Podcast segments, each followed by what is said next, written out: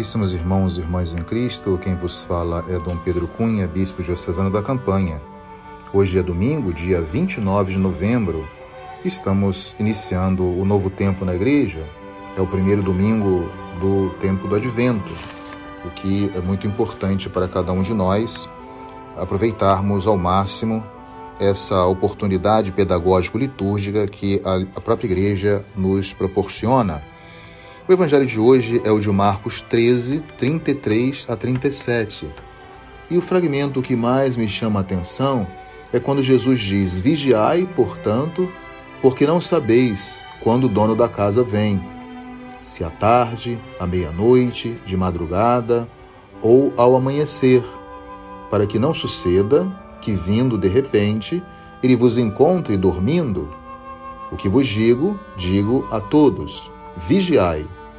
Portanto, caros irmãos, aí está o verbo muito importante dentro desse Evangelho de Marcos, iniciando esse tempo litúrgico novo na igreja. Vigiai, não sabeis quando o dono da casa vem. Então, o, ano litúrgico começa com esse chamado à vigilância a todos nós cristãos, porque o cristão ele deve viver essa vigilância não por medo, mas por estar preparado e esperançoso em relação à vinda do Senhor, porque o desejo mais profundo do coração do cristão é poder encontrar-se com Cristo mesmo. Por isso nós falamos: Vem, Senhor Jesus, porque não tardeis mais, porque nós estamos já preparados para esse encontro. Por isso Jesus reforça o evangelho de hoje, né, mandando-nos ficar sempre vigilantes. Mas ainda dando prosseguimento a, a esse santo evangelho, nós observamos que Jesus dá, na verdade, algumas instruções a respeito de como se deve viver essa espera pela sua nova vinda. Os últimos domingos do, do tempo comum, que a própria liturgia da palavra foi nos preparando progressivamente, através do tema da vigilância, para esse tempo liturgicamente forte do advento que nós estamos vivendo. Então, aí está o significado, especialmente daquilo que a igreja está vivendo por aquilo que Jesus deixou, ou seja, deixou esse imperativo sobre a vigilância a cada um de nós. E significa, portanto, isso para nós é uma missão, estar sempre a serviço dessa vigilância, anunciar essa vigilância e assim vivermos é, essa vigilância como uma sentinela que está sempre ali pronto para poder é, receber aquilo que virá. Então, esse verbo vigiar é uma atitude também de quem está não simplesmente aí na escuridão da noite, mas já iluminado pela palavra de Cristo Jesus. Então a fé e a esperança iluminam e fortalecem também a nossa vigilância. Portanto, a liturgia desse tempo do advento enfatiza né, esse termo ou esses verbos que são chamados por mim de imperativos do advento, né? Advento significa advenire, né? estar na expectativa daquilo que vai acontecer. É a planificação do que já, em grande parte, já aconteceu, como diz São João, o já e ainda não. Né? Já aconteceu a vinda do Senhor Jesus, mas nós ainda esperamos a sua segunda vinda, então que vai planificar, portanto, e apontar o direcionamento final da própria história. Então significa que nós, cristãos, não estamos desorientados nesta vida ou perdidos na história, porque o próprio Senhor Jesus nos dá um método ou um sentido da nossa própria vida. Qual é o sentido da vida cristã no curso da história? Viver praticando, né, observando a palavra de Deus como uma atitude de vigilância. Por isso, esse tempo também nós intensificamos é, a própria oração. E aqui nós temos Jesus sublinhar a expressão né, à tarde, à meia-noite, de madrugada ou amanhecer, expressa os momentos fundamentais do dia. Ou seja, significa que nós estamos em atitude permanente de vigilância e também de oração. São esses quatro momentos importantes do dia. Então significa, Jesus quer dizer que nós temos que estar o tempo todo em atitude de vigilância. Agora, essa vigilância é uma vigilância que eu digo sempre esperançosa porque é uma vigilância iluminada pela esperança, mas uma esperança cristã. A esperança cristã significa não é uma esperança que vai iludir as pessoas, mas uma esperança que é certificada pelo mistério redentor de Cristo e pela sua palavra é, anunciada a todos. Então a esperança, ela vem do fato de que o próprio Senhor esperado é esse mesmo Senhor que ofereceu a vida por nós, nasceu por nós. Aí vamos celebrar o mistério do, do Natal, né, depois desses quatro domingos do Advento, e é também esse mesmo Senhor que nós esperamos para o momento final do término da história, o momento escatológico, então, ou na própria parousia, como nós chamamos, né? Então, é importante nós observarmos que é o mesmo Cristo que nós esperamos, não é um outro Cristo. Não podemos criar uma imagem ilusória de um Cristo que, portanto, não existe, que virá é, em um segundo momento. Né?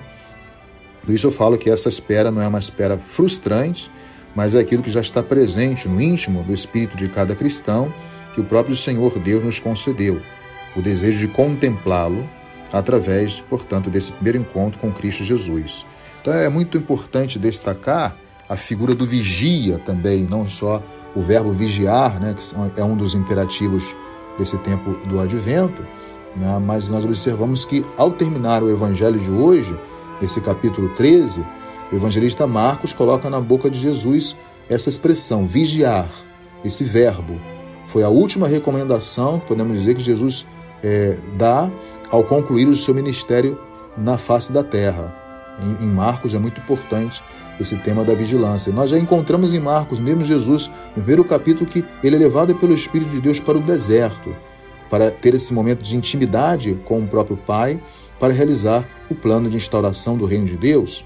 Então Jesus está ali fortalecendo-se espiritualmente para o desafio da sua missão, não para cruzar os braços, mas para poder, fortalecido espiritualmente, levar a cabo aquilo que é o projeto de Deus não somente para o seu filho, mas para a inteira humanidade. Resgatar o homem que está vivendo, portanto, essa sonolência, para que ele então aprenda a viver essa vigilância. Então, o vigia, ele nós sabemos muito bem que o papel do vigia é enfrentar todos os desafios, mas não com medo, com coragem, com determinação, abraçar as cruzes, os reveses, né? as adversidades que possam surgir durante o tempo da vigilância, sobretudo durante a noite, que é quando muitas vezes é, o ladrão vem para nos roubar. Né? Então, significa essa atitude permanente de esperança, né?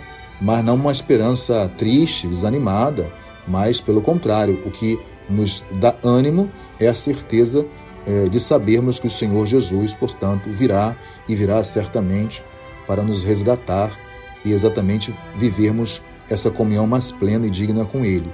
Então, o advento é esse tempo marcado pela espera, mas ao mesmo tempo não uma espera, como eu falei, né, ociosa, mas nós esperamos trabalhando. Significa, nós esperamos anunciando ou vivendo com compromisso a nossa fé do anúncio da extensão desse reino iniciado por Jesus e que deve cada batizado e batizada levar a bom termo na sua missão. Então, essa atitude de estar a serviço do anúncio né, para vivermos assim, esperando, mas ao mesmo tempo anunciando esta palavra, despertando corações sonolentos, e também é uma busca da própria conversão. Ou seja, viver esse compromisso de anunciar o reino supõe também uma conversão. Por que a conversão? Porque a vigilância nos leva a refletir também as surpresas que, mesmo vigiando, nós podemos ter. Né? O vigia pode ser surpreendido por um ladrão e por isso ele deve estar preparado para esse momento. Então, para que não sejamos surpreendidos pela vinda do Senhor Jesus, é que nós temos que viver numa atitude de conversão né, contínua, que é muito é, necessária e fundamental, anunciando né, incansavelmente essa mensagem de Cristo para é, cada um de nós. Então, que possamos dar continuidade a esse tempo tão importante para cada um de nós, vivemos a nossa fé, dizendo sempre uma frase fundamental: O Senhor vem. Essa é a certeza iluminada pela nossa fé.